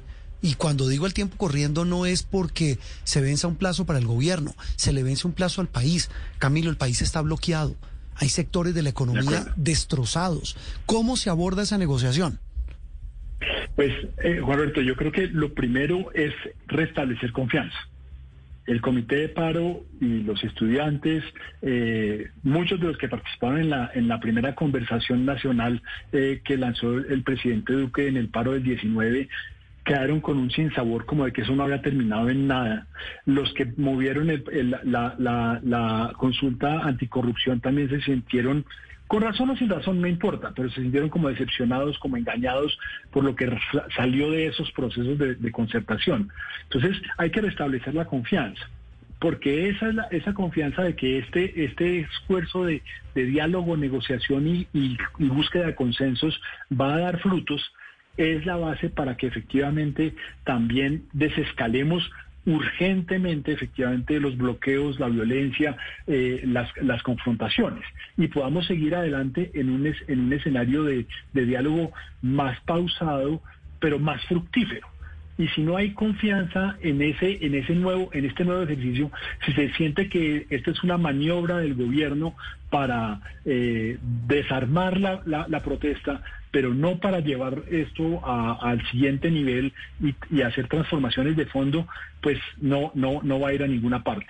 Eh, es el momento de construir confianza con audacia, con generosidad por parte del gobierno y también con responsabilidad y, criterio de realidad por parte del Comité del Paro. No podemos resolver todos los problemas de Colombia en, en 14 meses que le quedan al gobierno Duque. No le podemos exigir al presidente Duque tampoco que resuelva todo lo que hemos, eh, hemos hablado en el día de hoy, que son problemas de larga data y cuyas soluciones tampoco son mm, eh, milagrosas y de la noche a la mañana. El problema del desempleo no se va a resolver de la noche a la mañana, pero sí necesitamos un plan de choque para el empleo. Eh, el problema de la desigualdad no se va a resolver, pero sí necesitamos una, estrategia de solidaridad y de apoyo a los más vulnerables, a los tres y medio millones de colombianos que cayeron en pobreza en el último año, a los 45, 43% de colombianos que viven en pobreza hoy. Eso es un tema trascendental, urgente. Ese tal vez es el más clave, Camilo, el tema de cómo abordamos el asunto de la pobreza, del golpe. yo creo que yo creo que los colombianos, aquellos que tenemos la, la inmensa eh, fortuna de eh, tener una situación económica eh, menos grave, tenemos que ser solidarios. Y eso significa pagar más impuestos. Entonces, eso significa que tiene que haber una reforma tributaria. Eso, y esos son los principios de realidad que necesitamos que el Comité de Paro también recoja. Mm. Pero necesitamos audacia y generosidad del gobierno para construir confianza. Es que sin confianza no va, no va a ser posible que avancemos. Eh, Camilo, sabe, sabe que una reflexión chiquita final es que el tema es que pareciera que, bueno, el comité de paro eh, aglutina a las centrales obreras y a los movimientos que que inicialmente salieron a marchar, pero a esta altura del debate, de la protesta, de en lo que ha derivado en los últimos días, ese comité del paro representa a todos los que están en la calle, se lo pregunto, no para delegitimarlo, sino porque pareciera que incluso ya hay reivindicaciones más regionales, cada paro pareciera tener, cada bloqueo pareciera tener un tema distinto, ¿no? Claro, sí, señor. Y es cierto, y es cierto. Obviamente el, diálogo no puede circunscribirse tampoco al comité de paro. Yo reconozco y valido y me parece importante el esfuerzo del gobierno tardío, pero el esfuerzo al fin y al cabo de empezar a contactar también a, los sectores políticos, a la oposición, a los eh, a los gremios como los, los transportadores, hay que volver a hablar con los estudiantes. Eh, entonces hay que tener una, una, una, una dinámica pero si, si, si hay, un, hay un tema que me parece clave, Juan Roberto y Juliana, y es que hay que cambiar el, el, el, la actitud del país. El país en este momento está, está, está, está enfrascado en una actitud de confrontación y de oposición y de polarización. El odio, lo mismo. Hay que cambiarlo hacia... Mm o insisto, hacia un tema de construcción colectiva que pasa por restablecer algún mínimo de confianza entre las instituciones, el poder político y la ciudadanía. Y eso también pasa por la fuerza pública. Entonces, que eso nos eh, dice Juan Fernando la gente en nuestras redes sociales con el numeral Sala de Prensa Blue nos dice, por ejemplo, Juan Fernando, nos quedó grande respetarnos y tolerarnos entre sí. Ya sabemos cuál es el problema. Ahora tenemos que trabajar en la solución, dejando a un lado los egos políticos. Eso que dice Camilo es clave. Eh, y, Mauricio Vargas lo dice en su columna, Camilo, también en el tiempo. Él dice, la titula La fiesta del odio. Es decir, ¿en qué momento nos odiamos tanto? Yo pienso que ahí, ahí va a ser la clave para tratar de entender estos problemas tan complejos, Camilo. Eh, tal vez esa reflexión es fundamental para el cierre, se me acaba el tiempo, pero, pero seguimos pendientes y atentos sobre todo de buscar salidas. Yo pienso que esa ya es la, la fórmula clave para tratar de entender este panorama. Salidas, Camilo. Bueno, y, y no se trata, cierro aquí nuevamente, Juan Roberto, agradeciéndoles la invitación. Eh, el presidente de la República tiene un papel fundamental. No es el único responsable, por supuesto que no. Se requiere el aporte de todos. Insisto, el principio de realidad de los manifestantes, de generosidad y eh, de poner los eh, egos políticos, como decía Julián hace un momento, eh, de, los, de la oposición y de los demás líderes políticos. Pero el presidente es el jefe del Estado. Es el quien tiene las manivelas y, la, y la capacidad de convocarnos o mantenernos desunidos. Esa tal vez es la clave. Camilo, feliz resto de domingo. Un abrazo como siempre. Muchísimas gracias. Un abrazo para ustedes, Juliana, Juan Roberto. Muchas gracias por la invitación. Camilo feliz para todos. Muy amable, Camilo, muy gentil. 11.31. María Alejandra, regáleme un instante, voy a una pequeña pausa y venimos a hablar de estos temas, de las salidas, hablamos un poquito mm, del ELN, pero sobre todo, sobre todo de las salidas para, para tratar de encontrar un rumbo en esta situación. 11.31 minutos en Sala de Prensa Blue. Esto es Sala de Prensa Blue. Eres un romántico empedernido. Sabes que por amor haces lo que sea. Incluso cocinar las más ricas pastas. Y traer a tu casa una de las ciudades más románticas del mundo. Donde Romeo y Julieta se amaron por siempre. Sin duda, eres un campeón. Una de las capitales mundiales de la ópera. Para ti, nada es imposible. Apuesto a que eso no se lo esperaba. Pastas Verona. Si sabes de amor, sabes de pasta. Trabajamos pensando en usted. La reina está de regreso. Una nueva temporada donde el deseo está escrito en la piel. ¿Se puede amar a quien tanto odias? La reina del Flow 2. Lunes a viernes después del desafío de Vox. En Caracol Televisión. Hola, ¿qué tal? ¿Qué tanto consumen redes sociales? Pues hay quienes dicen que las están utilizando como una nueva estrategia política. Vamos a estar en Generaciones Blue con algunas reflexiones para el consumo de las redes sociales para que no nos manipulen. Generaciones Blue, este domingo a las 12 del día. Generaciones Blue por Blue Radio y bluradio.com. La nueva alternativa. Estás escuchando Sala de Prensa Blue. Regresamos a las 11 de la mañana, 33 minutos, como siempre, con todo el gusto, con todos nuestros oyentes acompañándolos. Ha habido mucho movimiento hoy, Juliana, en la Casa de Nariño. Ahí veíamos al comisionado de paz. La vicepresidenta fue la que dijo hace instantes que está confirmada para mañana a las 9 de la mañana la reunión con los integrantes del comité de paro pues es un avance, al menos que ya digan nos vamos a reunir. Estamos pendientes de hablar con los líderes del paro que nos dicen estamos en una reunión extraordinaria. Imagínense, deben tener un día un poquito ocupado. No, sobre todo porque deben estar definiendo, suponemos, pues las posturas, lo que van a llevar a esa mesa eh, y si van todos, ¿no? Porque no sabemos aún si hay unidad en, en, esa decisión de ir a esa negociación con el gobierno? Pues de hecho tuvieron también reunión virtual en estos días tratando de recopilar justamente todas las opiniones, todas las posiciones. Más de 300 personas se conectaron y cada vez había más gente tratando de llevar sus peticiones mediante esta mesa del Comité Nacional del Paro que se reunirá mañana con, con el gobierno. Pero como usted decía, hay muchos sectores dentro de los manifestantes, incluso entre los jóvenes también ha habido, digamos, la discusión de quién es la persona encargada de llevar esa voz ante el gobierno nacional, pero sin duda es un avance y hay que empezar por algún lado, así Sí. como se ha empezado con las reuniones que hemos visto en los últimos días. ¿Qué dice la gente hasta ahora? ¿Qué dicen los oyentes? Eh, Juliana, ya hoy 11.34. Pues tenemos muchas opiniones con el numeral Sala de Prensa Blue en nuestra cuenta de arroba Blue Radio Co. Jairo Alonso Leighton nos dice que la situación está incontrolable, que hasta cuándo el gobierno se va a quedar quieto para habilitar garantías y solucionar este problema. Nos escribe también Andrea Hornaza, opiniones ah, de todos los sentidos. Juan Roberto, opiniones Sí. pidiendo celeridad en el manejo de esta situación, abogando también por las personas que han salido heridas durante estos días de protesta, otras personas llamando incluso a sus seres queridos a, a- a tener un diálogo amigable y respetuoso, que es lo que necesitamos en este momento en el país. Es que eso es clave. Yo creo que, pues independientemente, alguien dirá, pues es que dicen lo obvio, pero es que a veces en lo obvio es que se encuentran las respuestas. Se puede hablar, se puede tener, se pueden tener diferencias, pero, pero con respeto. Me- A mí, a mí me caló mucho el titular de la, el título de la columna de Mauricio Gómez hoy en el tiempo, la fiesta del odio.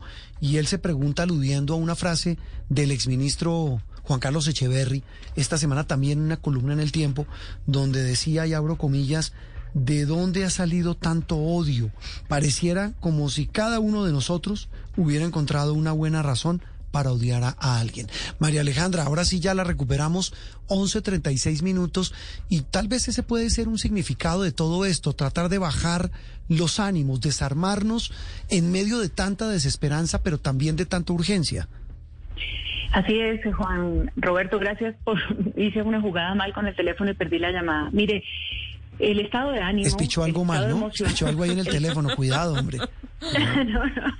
Eh, este, el estado de ánimo, el estado, el estado emocional del país. Esto es, esto que estamos viviendo es un estado emocional, es como si estuviéramos viendo de frente, si nos pusiéramos de lejos, estuviéramos viendo un país que está entrando en, con varias, eh, digamos, sintomatologías al tiempo, como que hubiera estallado la, de una depresión, de una depresión muy grande, tratando de hacer una catarsis, tratando de expresar dolor, de expresar eh, eh, frustración. Eh, y esa frustración y todo ese dolor viene mezclado de una cantidad de cosas acumuladas que tienen que ver con una gran expectativa de cambio. El país tuvo una gran expectativa de cambio y en el fondo de todo esto, el telón de fondo realmente es un conflicto que se está distorciendo. Es decir, el país llevaba durante mucho tiempo eh, tramitando y evitando, digamos, ponerle la cara de frente a la, a la solución de todos estos conflictos. Y no estoy hablando solamente del acuerdo de paz, estoy hablando de los conflictos sociales que hay detrás en cada territorio, en cada municipio, eh, frente a, la expectativa de, de, un futuro mejor. Creo que hubo mucho de eso durante el proceso, mm, digamos, de politización alrededor del acuerdo de paz. Y no tenemos un país igual no es un país igual del que el que debatió el sí y el no al país que existía y la sociedad que existía y que teníamos antes de esa polarización. Esa polarización y esa tensión eh, que, se preguntan todos de, dónde vino tanto odio, es que la gente se siente engañada, se siente eh, burlada. Y, y, hay un momento para aguantarse la burla desde las casas y hay un momento donde se mezcla la pobreza, el hambre, eh, y un poco el agotamiento también de la pandemia, donde todo eso hace una explosión y, un cóctel que es el que estamos viendo ahí. Por eso la solución no es compleja, no es eh, fácil, perdón. No es sencilla, sí. Sí, no, no es sencilla y, y hay una cosa, bueno, en fin, vamos por partes. vamos por partes, María Alejandra. Empezamos justamente este diálogo complejo, o bueno, lo empezamos la semana pasada y continuará, esperamos, con el Comité Nacional del Paro mañana, pero yo le quiero preguntar justamente por los resultados de esos diferentes y muy diversos encuentros que tuvo el presidente de la República en los últimos días. ¿Cómo nutren esos diálogos? ¿Qué conclusiones específicas sacamos de ahí para llevar en esta semana que entra y poder ir avanzando? Hay una realidad que uno espera que el gobierno haya entendido eh, con estos diálogos y con esta apertura, que es, primero pues fue tardío su reconocimiento de, esa necesidad, pero digamos que empezó. ¿Y por qué? Porque está buscando institucionalidad. Yo creo que hay una eh, verdad en la calle y es una verdad que estas marchas son antigobierno, estas marchas son antiuribistas, estas marchas son, eh, digamos, reivindicativas de muchas cosas que no necesariamente son eh, producto de este gobierno, pero que sí tienen que ver, pues obviamente, con, con quien tiene que resolverlas y poner la cara. Entonces, em, e, esa búsqueda de institucionalidad me parece necesaria, importante. Eh, por supuesto, ahí no está el problema, pero sí en un gobierno que puede sentirse débil, es importante que vaya mm, rodeándose por lo menos del Estado. Pero hay un elemento fundamental en todos los diálogos. En todos los diálogos la gente que conoce, eh, digamos, la técnica de un diálogo exitoso es la buena fe. Usted tiene que sentarse a la mesa de buena fe. Y esa buena fe tiene que representarse, uno, en, la, en esa generosidad que mencionaba Camilo antes. Ese es el principio fundamental de cualquier diálogo, pero sobre todo porque no pueden pensar que esto es, esto es eh, cosmético. Eh, el momento no permite otro, otro escenario cosmético otro escenario de, de, de medios de, cara hacia afuera, hacia la galería. Aquí tienen que pasar cosas y esas cosas que tienen que pasar nos competen en, el, en, el, en la composición misma de, las agendas que se planteen allí. Eh, el gobierno se enfrenta a quizá la discusión más compleja en todo su gobierno eh, y va a tener que ser muy audaz y muy inteligente y muy generoso para saberse acompañar de las personas que saben interpretar esos momentos y esos grupos sociales que van a llegar mañana a, presidencia. Estuvo muy bien lo de las cortes, un poco complicado por lo que ya vimos en el tema de, de la separación de poderes. Me parece interesante que hayan escuchado otras versiones políticas. Por supuesto, para un gobierno no es cómodo que vayan allá a decirle qué es lo que tiene que hacer Un presidente que le dicen vaya a Cali, luego no fumigue, luego tiene que tener esta apertura, luego haga esto, pues obviamente le debe molestar muchísimo y más aún a un gobierno con el talante del de Iván Duque que es que no ha escuchado. Entonces le debe molestar mucho. Pero bueno, si eso, ese ejercicio lo hacen con, con digamos, con, ganas con ganas de poner y aterrizar los pies en la tierra y entender qué es lo que le está pasando al país, pueden salir adelante. Sí, mire, tal vez un par de cosas finales. Yo, yo eh, estaba leyendo la reseña sobre que hace Revista Semana sobre la salida inminente de la canciller. Eh, y evidentemente pues hay fuentes del gobierno, hemos hablado con dos, tres fuentes y nos dicen que sí, coincide, hablábamos eh, María Alejandra de la reunión del viernes pasado del presidente, de las muchas que tuvo, hubo una con los directores de medios, fue, fue fructífera oírlo, tensa, Hubo muchas preguntas difíciles, pero se- eh, eh, me llamó la atención en esa reunión que el presidente hablaba insistentemente de la forma como nos estaban viendo afuera, lo que decía Julián hace un rato, editoriales, lo- la cobertura del New York Times. Bueno, Cristiana Mampur eh, entrevistó durante 25 minutos a Claudia López. Eh, es decir, una, una, una, una tensión más que justificada en la crisis colombiana, pero, pero más allá de eso, María Alejandra, el tema de el, el asunto de la forma como nos ven afuera, ¿es falta de diplomacia o realmente qué es? ¿Qué, qué, le indica a usted? Incoherencia. Incoherencia y, y un poco de inexperiencia, porque eh, hay una actitud eh, permanente, digamos que uno le puede seguir el paso en lo que ha sido la, el manejo internacional de- del presidente Duque. Eh, han querido de alguna manera poner a Colombia ante una situación internacional distinta con, con el discurso, con unos discursos, con unas maneras de pensar, con una forma de imaginar cuál es el lugar de Colombia en un concierto internacional. Pero resulta que el diálogo, el, eh, perdón, la, la- la situación internacional que ya veía Colombia desde, desde afuera, primero está pactada por unos compromisos. La canciller fue a hablar al Consejo de Seguridad de las Naciones Unidas a decir que los eh, guerrille- ex guerrilleros de las FARC eran parte de quienes estaban haciendo los asesinatos. Su- o sea, hubo unos discursos, son mensajes, son mensajes muy contradictorios permanentemente a la comunidad internacional cuando ya Colombia como Estado había aceptado unos compromisos. Y los compromisos con la comunidad internacional, pues son la base de la diplomacia y son la base de la seriedad de los estados para que no nos consideren una república bananera y nos puedan pasar por la faja de todos los acuerdos internacionales que tenemos ya avanzados. El sistema de Naciones Unidas ha sido más o menos maltratado por el gobierno. Entonces no podemos esperar que de un momento a otro no haya esa reacción. La prensa, por supuesto, también ha tocado las fibras más delicadas de una crisis que se ha visto en imágenes entre los manifestantes y los policías. Y también ah, eh, la situación con Estados Unidos, Juan, eh, Juan Roberto, que fue realmente lo que, Sí. lo que parte, digamos, un poco esa mirada internacional. Eh, habernos aliado de esa manera con Donald Trump como gobierno, pues tiene unos unas consecuencias. Ahora y en la, en, la, en la diplomacia siempre hay consecuencias. María Alejandra, se nos acerca la hora del almuerzo, pero no la queremos despedir sin que hablemos del ELN. ¿Para dónde vamos con el ELN? O más bien, eh, Para ninguna parte. eh, eso, eh, ¿qué, qué ha logrado averiguar usted de ese anuncio que hizo hoy el comisionado de que ha habido contactos o algún tipo de Pues acercamiento? mire, honestamente averiguar eh, no mucho, no mucho porque los contactos con esta gente pueden ser lentos y, y la verdad es que el mundo, digamos que puede aportar eh, alguna mirada frente a esto, pues no, no me ha dado mucho tiempo. Pero, pero sí, sí hay, hay cosas que uno aprende ya a leer, eh, Juan Roberto. Mire, en esta, en esta declaración eh, uno podría percibir varias cosas y uno ojalá no quisiera descalificarla, se lo juro. Yo quisiera eh, darle crédito a un acercamiento, de una posibilidad de acercamiento eh, de buena fe que estuviera planteado el gobierno. Primero, el momento no es el momento para plantear esto. Lo que está diciendo el comisionado para la paz es que él, personalmente, con dos, doble apellido y todo, mil veces lo dice. Eh, estuvo al frente de estas negociaciones en donde está la Iglesia y la ONU. Me parece maravilloso que hayan estado haciendo esos acercamientos, insistir en que son 28 y 22 y 26 eh, en la Anunciatura Apostólica y 6 en el Palacio de Nariño. Esa, ese recuento, digamos, da, da, muestra la intención que quieren de decir, nosotros sí hemos intentado acercarnos, pero luego acercarse desde una manera eh, pues muy difícil de creer para, para, para poder tener un avance, y es cuando dicen que el gobierno ha confirmado que el No tiene ninguna voluntad en cumplir sus condiciones. Entonces todos esos acercamientos están bien en, en, una, en un proceso, de- en un color, perdón, en un país que tiene un- una, una organización guerrillera como el ELN vigente, activa, creciendo, haciendo daño, etcétera.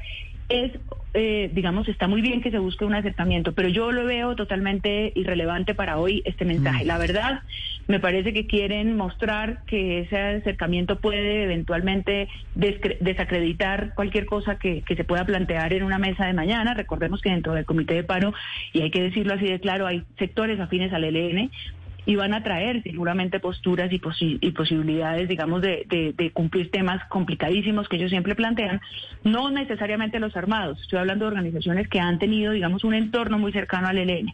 Entonces, me parece que todas esas cosas son, son apuestas que hace, que hace el gobierno en su lectura, pero no, no hay realmente, pues, de ahí no hay nada que tejer, que tejer para adelante entre el ELN y este gobierno, yo creo que no hay nada que tejer. María Alejandra, un abrazo. Bueno, tiene esta noche entrevista en Noticias Caracol con el, tal vez el, el vocero del Centro Democrático que está ahora hablando de, todo esto, de Oscar Iván Zuluaga, ¿no?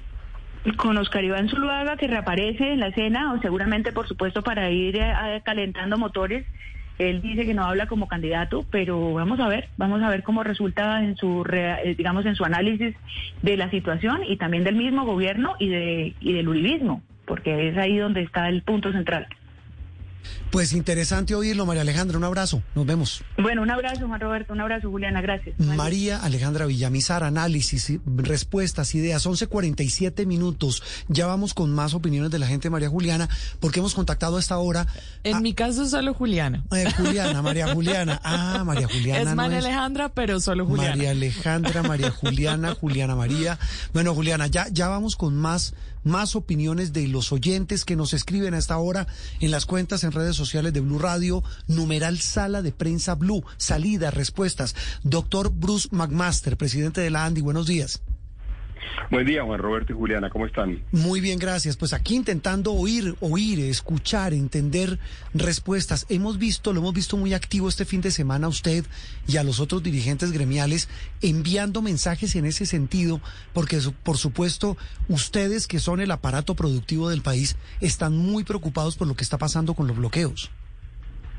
Sí, Juan Roberto, por supuesto, porque pues cumplimos una función, cumplimos la función de abastecer el país, cumplimos la función de darle salud al país, eh, cumplimos la función de prestar servicios, la de traer productos, la de, no sé, bebidas, mil funciones para las cuales necesitamos, por supuesto, poder transitar, necesitamos poder operar, necesitamos que los trabajadores puedan ir a las plantas. Entonces hemos hecho llamados permanentes, llamados para que eh, respetando el derecho de protesta y siempre hay que decirlo en estas conversaciones porque después lo acusan a uno de que no lo está de que no lo está haciendo y no es cierto. Somos somos grandes defensores de ello pero para pero para que cumpliendo con ese principio general pues hombre le permitamos al país al país vivir eh, vivir razonablemente bien. Yo yo eh, creo que Colombia no ha vivido nunca de una escasez de alimentos real Colombia no ha vivido nunca una escasez de, de, abastos en general real si llegáramos a vivir eso estábamos cometiendo un error gigantesco y yo creo que, es momento de, corregir ese comportamiento y es momento de generar las condiciones para que además haya también libre movilidad. Eh, todo esto lo hemos enmarcado también dentro de otro principio general, Juan Roberto, el cual creemos que es el principio definitivamente de desescalar todas las violencias nosotros tenemos que hacer un trabajo grande en Colombia por hacer, por lograr eso. Colombia ha vivido demasiadas violencias, todos nosotros nacimos en un país enmarcado en la violencia, no puede ser que en este momento nos vayamos a meter en nuevas violencias después de que hecho, hemos hecho tantos esfuerzos por salir de ellas. Eh, doctor McMaster, hoy el panorama, si usted lo pudiera dibujar en instantes, en materia económica, ¿cuál es? Porque estábamos hablando de más de 150, 170 bloqueos, eh, independientemente de las consideraciones que hay sobre la protesta, sobre la marcha, sobre las manifestaciones, el tema puntual de los bloqueos, sus agremiados, los de los demás integrantes del Consejo Gremial, eh, ¿qué les dicen a ustedes? Pero Juan Roberto, es que no solamente se trata de las empresas grandes, pongas a pensar en las empresas pequeñas, pongas a pensar por favor en los campesinos, pongas a pensar en las personas que están en el campo produciendo leche. Es que cualquier país vive de su capacidad productiva. Entonces ha habido, digamos, sitios en los cuales la situación ha sido muy grave, todos reconocemos y sabemos de lo que ha sucedido en el Valle del Cauca. En algunos sitios en la sabana de Bogotá también ha sucedido eso. Afortunadamente se han venido produciendo, eh, eh, diría yo, reducciones en los bloqueos que han permitido circular un poco mejor, pero es que eso afecta a todo el mundo, no es el tema de los agremiados.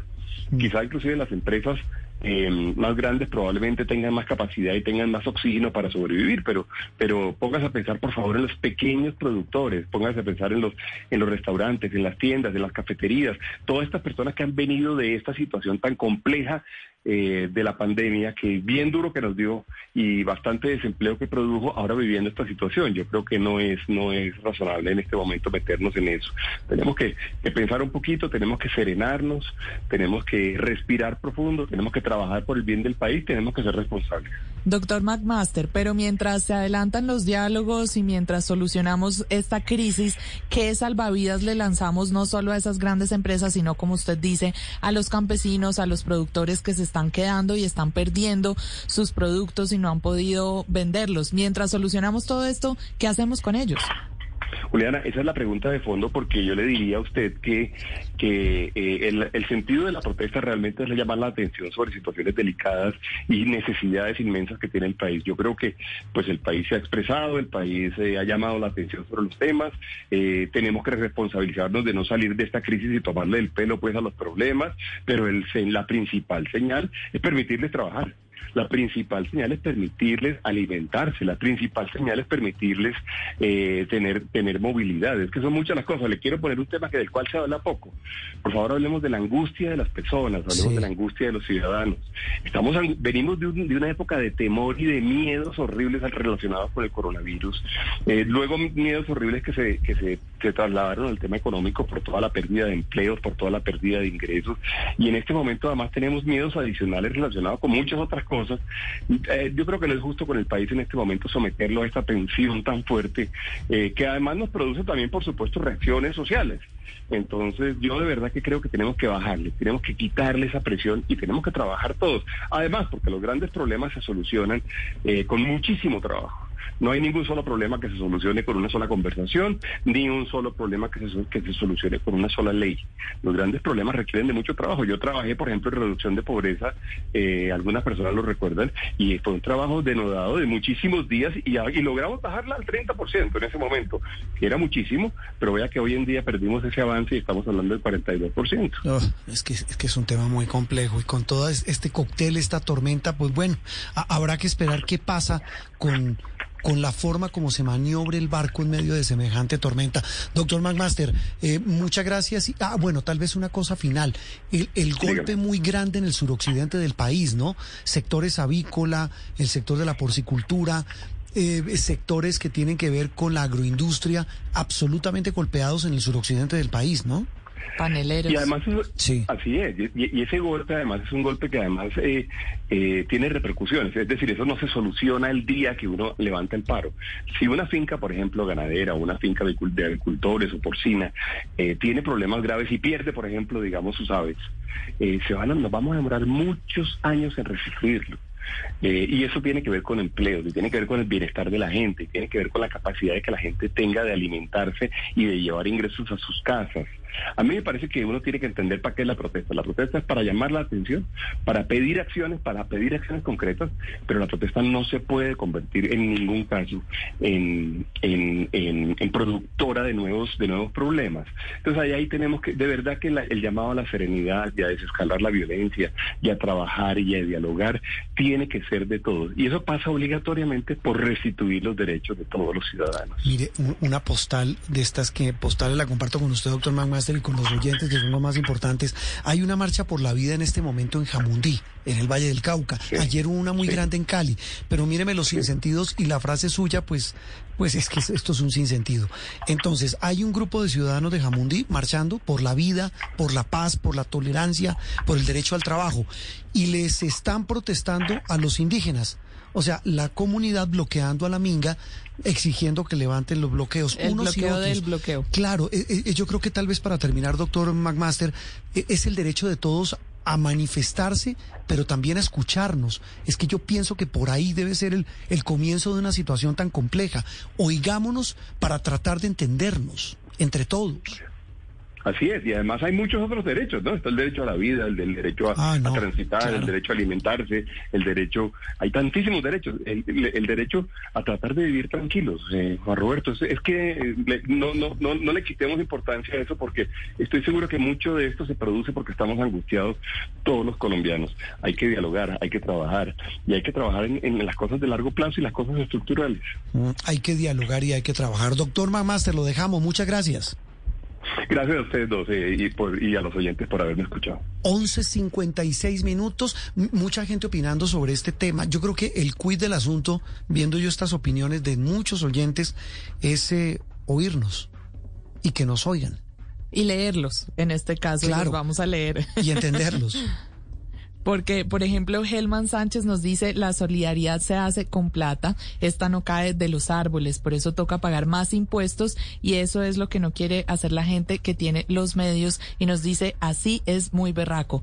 Y otra de las opiniones que quisiéramos leerlas todas, pero por supuesto no nos alcanza el tiempo, nos dicen qué buen tema, la gota que rebosó la copa del pueblo fue la famosa reforma del señor Duque y si bien no todo es culpa de él, no pudo escoger peor momento para lanzarla. La mejor reforma es que los políticos rebajen sus salarios en un 50% y reducir el Senado, el Congreso y la Cámara. Nos dicen los oyentes en nuestra cuenta de Twitter, arroba Blue Radio Co con el numeral Sala de Prensa Blue. Enrique Santos Calderón, quien fue director del diario El Tiempo, por muchos años tuvo una columna de las más leídas, Contra Escape, escribió hoy en Los Danieles, en el portal que los domingos habitualmente pues invita a un columnista para hablar de los temas de, de- la semana.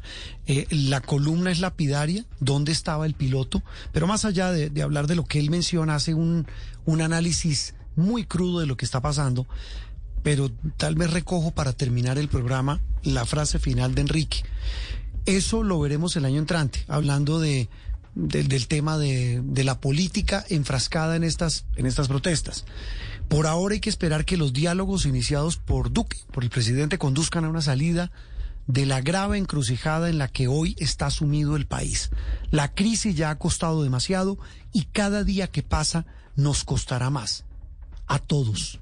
Él dice a todos, a todos nos va a costar, Juliana, esta crisis enorme de la que, repito, en estas dos horas, hora y cuarenta y pico, hemos tratado de buscar salidas. Como nos está costando ya y nos cuesta no solo en lo económico, nos cuesta en lo emocional. Hemos visto también muchas figuras públicas expresando su dolor, su dolor por este país que hemos vivido no solo en los últimos días, que es solo una muestra de la difícil situación que hemos atravesado durante años, durante décadas, pero repetimos nuestro mensaje es veamos hacia adelante con esperanza y veamos hacia adelante con la intención de lograr acuerdos, de escucharnos y de dialogar. Nos vamos, Juliana, feliz resto de domingo. Igual para usted, igual para todos nuestros oy- oyentes, almuercen rico, despéjense, descansen, feliz domingo. 11.59 ya viene voces y sonidos y la programación habitual de Blue Radio. Feliz resto de domingo para todos en Colombia. Esto es Sala de Prensa Blue. La voz de mamá lo puede todo. Es la voz que puede teletransportarse para estar presente en las tareas de matemáticas, en el lavado de manos y en los problemas del trabajo. La voz que puede leer mentes y con solo decir la pregunta correcta puede saber todo lo que nos pasa. La única voz con poderes curativos, porque con una canción sana hasta las caídas de ánimo. Es la voz que no necesita superpoderes para demostrarnos cuánto nos ama. Feliz día, mamá. Radio. Para conocer una historia hay que investigar, hablar con los protagonistas, buscar todos los datos y recorrer paso a paso sus detalles.